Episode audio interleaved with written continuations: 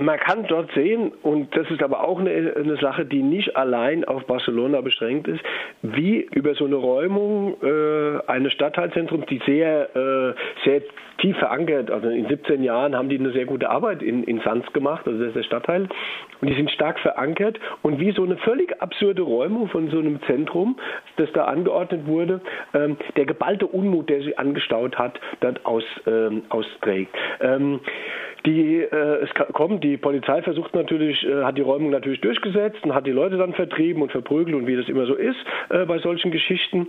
Allerdings, ähm, die Leute im Stadtteil lassen sich davon auch von dem praktischen äh, Versuch, äh, die Demonstrationen dort auseinander zu prügeln, lassen die sich nicht einschüchtern.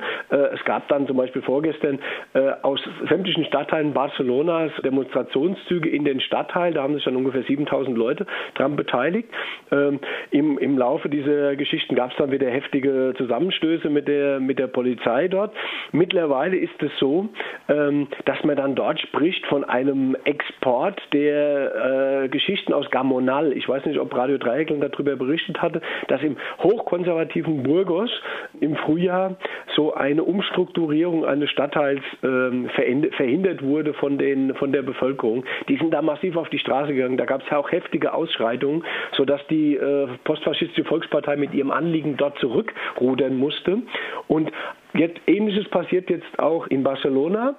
Die Leute mehren sich massiv, also die Leute im Stadtteil, die gehen dann zum Beispiel nicht runter auf die Straße, aber die unterstützen dann die Demonstration von ihren Balkonen aus, schlagen da auf die Töpfe, brüllen die, die Polizei an, die sollen abhauen und so. Also es ist ein ganz massiver Unmut in der Bevölkerung, hat sich aufgestaut. Das hat dann da schon dazu geführt, dass der Polizeichef in, in Barcelona zurücktreten musste.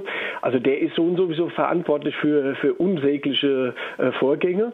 Äh, da wurden dann beim Generalstreik einer Frau das Auge ausgeschossen, mit, mit Gummi geschossen. Ähm, in den letzten Monaten kamen immer wieder Leute bei Verhaftungen ums Leben. Ähm, das macht natürlich dann besonderen Aufruhr, wenn das zum Beispiel ein Unternehmer war oder ein be bekannter Schauspieler, die da bei ihrer Festnahme so malträtiert wurden, dass sie da an den Verletzungen gestorben sind oder eine Herzattacke erlitten haben. Das deswegen war das erste Opfer, das jetzt gefunden wurde, um äh, versuchen, das Ganze ein bisschen zu beruhigen, war, äh, dass der Polizeichef zurücktreten musste. Es war auch klar, dass die äh, republikanische Linke, dem seine Verlängerung hätte demnächst angestanden, äh, die hätten den nicht mehr getragen, die KUP so und so nicht. Und von daher musste der weg. Und mittlerweile rudert auch der Bürgermeister in Barcelona zurück. Der hatte natürlich das Ganze, der Konservative da, der hat das Ganze natürlich ein Stück weit auch angeschoben. Mittlerweile hat er das Angebot der KUP zu einer Mediation ähm, angenommen. Und es wird verhandelt jetzt darüber, um einen Ersatz zu finden für dieses Stadtteilzentrum. Das heißt also, ähm, man versucht jetzt mit allen Mitteln den äh, Konflikt da, also Holz aus diesem Feuer des Konflikts zu nehmen, weil man nicht weiß, wo das hinführt, weil die, die, die Stimmung ist sehr aufgeheizt. Wie war das Stadtteilzentrum politisch verordnet und von wem gehen jetzt hauptsächlich die Proteste aus?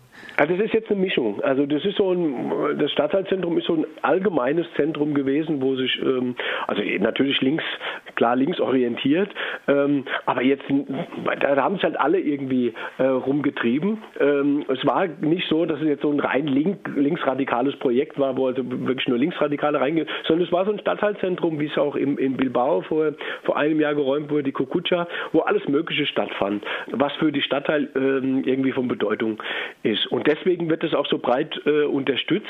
Natürlich auf die Straße gehen da jetzt nicht nur die, die Unterstützer des Stadtteilzentrums, sondern ähm, das ist so eine Frage, wo, wo auch äh, Linksradikale jetzt ganz massiv äh, versuchen, Druck zu machen äh, auf diese Stadtregierung, mit diesen Räumungen aufzuhören. Und es ist ja so, dass die Besetzerbewegung in, in Spanien und Katalonien ganz besonders äh, viel stärker geworden ist, dadurch, dass so viele Menschen aus ihren äh, Wohnungen geschmissen wurden von Banken, die mit äh, Steuergeldern gerettet wurden, ähm, dass so und so ganz viele einfache Leute einfach gezwungen sind, äh, leerstehende Wohnungen zu besetzen. Und ähm, das ist so, ein, so, ein, ja, so, eine Zusammenballung von Faktoren, die die ganze Sache dort sehr, ähm, sehr interessant und sehr explosiv macht.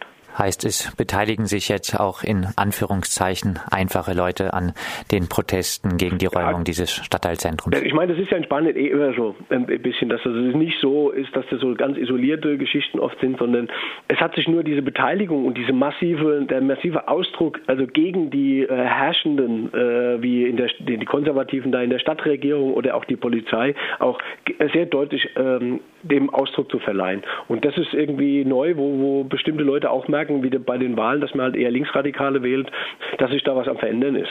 Ralf, vielleicht zum Abschluss. Du hast die Proteste in der Region Burgos angesprochen, die wochenlangen Massenproteste gegen eine Umstrukturierungsmaßnahme dort, die diese Maßnahme dann verhindert haben.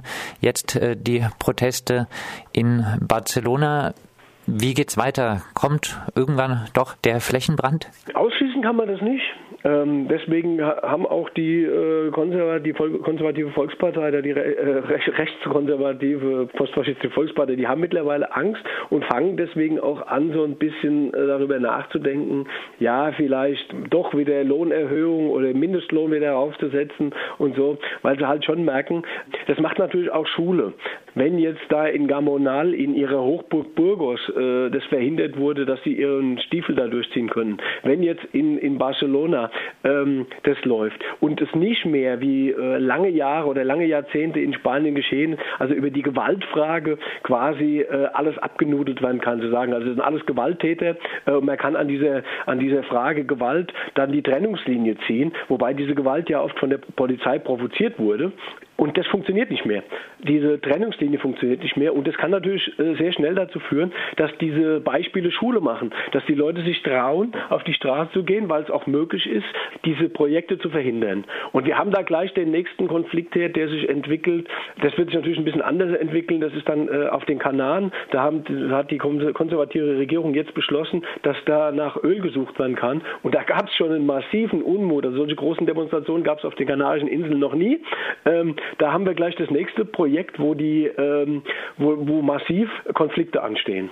Es bleibt also spannend. Eventuell mehr Lohn in Spanien. Das werden die deutschen Krisenprofiteure nicht gerne hören. Soweit Ralf Streck, freier Journalist und RDL Spanien und Baskenland Korrespondent.